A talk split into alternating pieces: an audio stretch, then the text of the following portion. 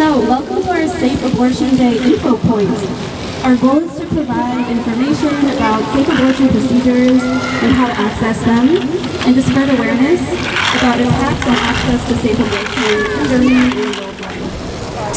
Uh, we also work to promote strategies for fighting against the growing abortion stigma, anti-choice rhetoric, and legal restrictions on our right to bodily autonomy. We like abortions. We like abortions because we like having control over our own bodies. We like having access to abortions and abortion pills. We like helping and educating one another on abortion. We like keeping ourselves safe. We like not being pregnant when we don't want to be. This is a quote from the abortion rights group Shout Your Abortion. They encourage people to speak freely uh, about their experiences with abortion, and today we're also recognizing the importance of talking about abortion as a tool for removing the stigma, which is the first step towards improving access to safe abortions for everyone, everywhere, anytime, and for any reason.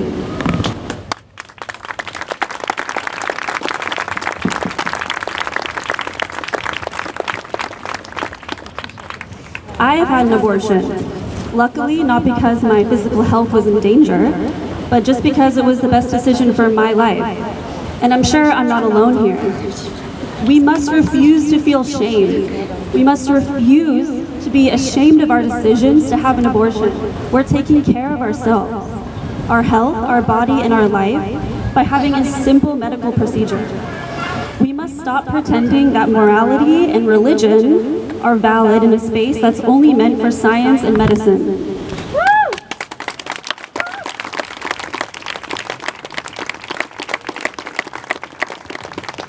We must protect the right to safe abortions and reproductive health care and make sure that no one can ever be refused a treatment as essential and as normal as an abortion. Unfortunately, in my home country, the United States, people are being refused abortion care every day. Last summer, on June 24th, Roe v. Wade was overturned by the United States Supreme Court, removing the only federal protection for abortion. Even before uh, protections were removed, we were already living in the most hostile era for reproductive freedom in decades. But in the days and months since the government decided that abortion is not a human right, abortion has been completely banned in 14 states, with no exception for sexual assault, even for children and victims of abuse.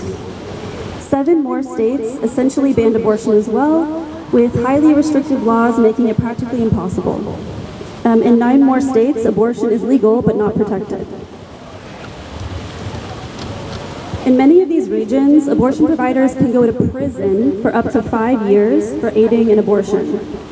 And that leaves only 20 states, mostly coastal, where abortion is legal and protected.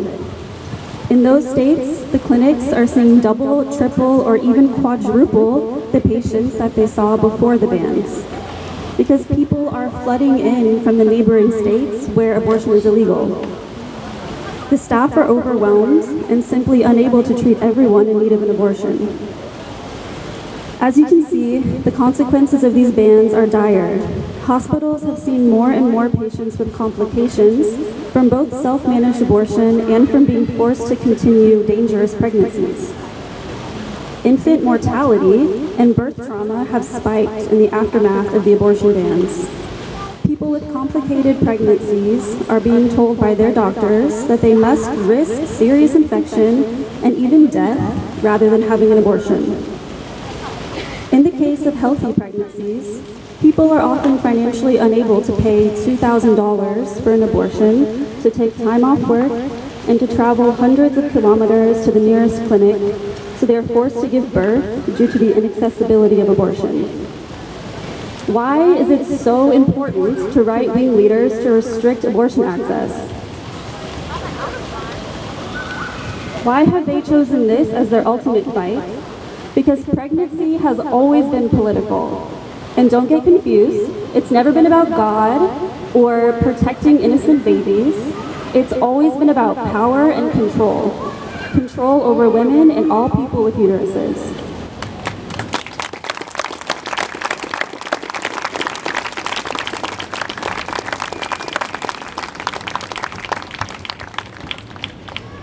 Forced pregnancy is an extremely effective tool of oppression.